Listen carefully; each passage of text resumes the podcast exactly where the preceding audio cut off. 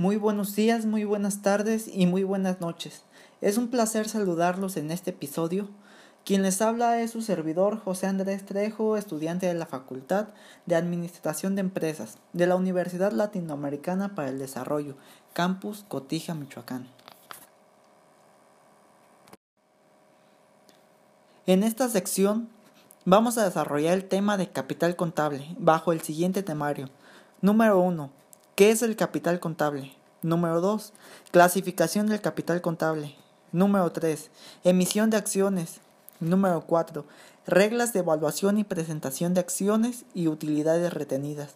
Número 5. Efecto de la inflación sobre el capital. ¿Qué es el capital contable? El capital contable es el motor principal para que una entidad inicie y se mantenga operando. Es importante para ello mantener un control que permita cuantificar en cualquier momento sus efectos y poder presentarlos a través de estados financieros.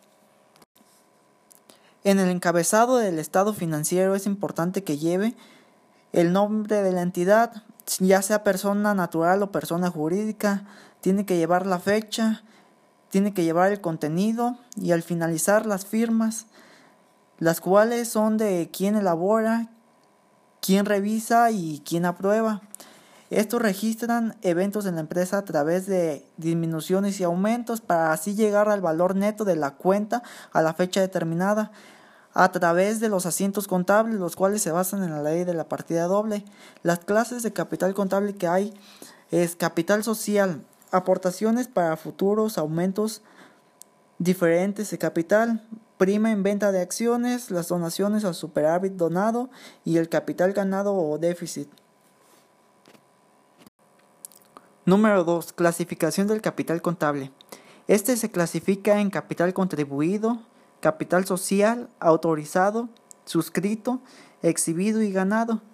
El capital contribuido hace referencia a la aportación de los dueños y donaciones recibidas por la entidad.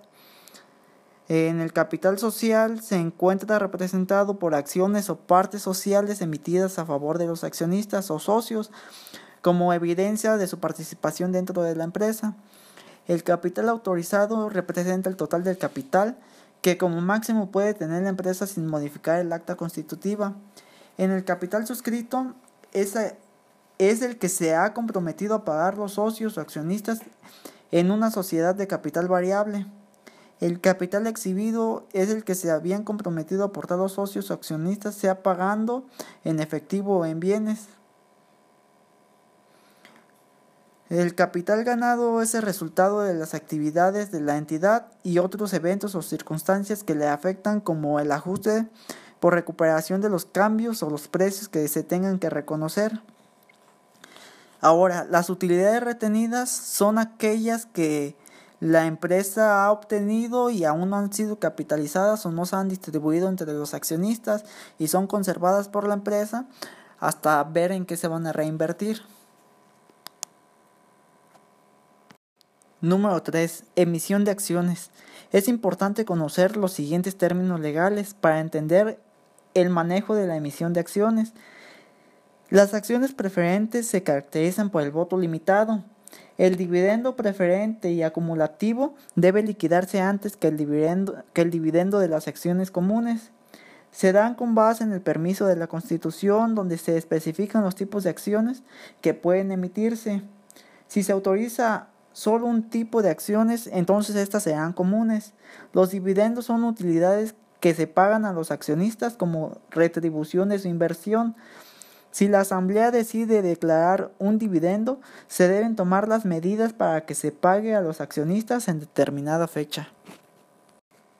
Reglas de evaluación y presentación de acciones y utilidades retenidas. Principales cuentas de activos, las cuales se dividen en dos formas, capital contable, que son las organizaciones con fines de lucro, y el patrimonio contable, que son las que son sin fines lucrativos.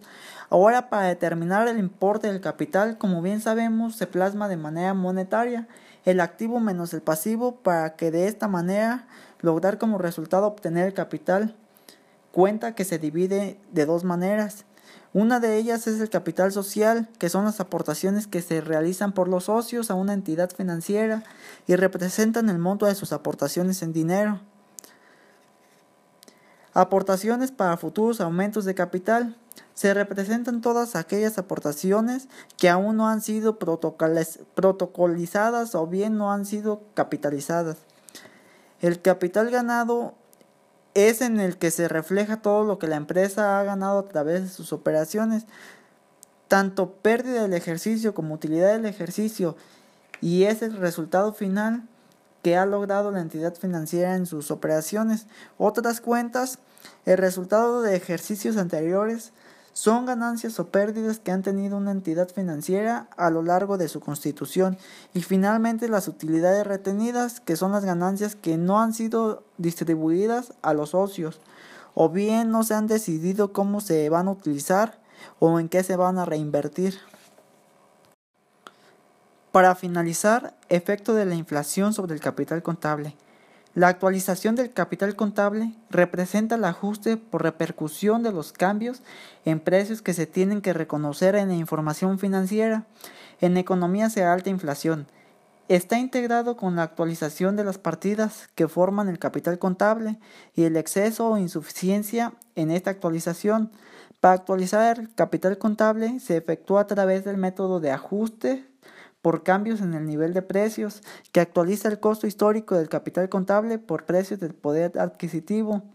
Esto significa que el capital contable se sigue evaluando a costo histórico, pero actualizado con la pérdida del poder, del poder adquisitivo de la moneda, medido a través del nivel general de precios.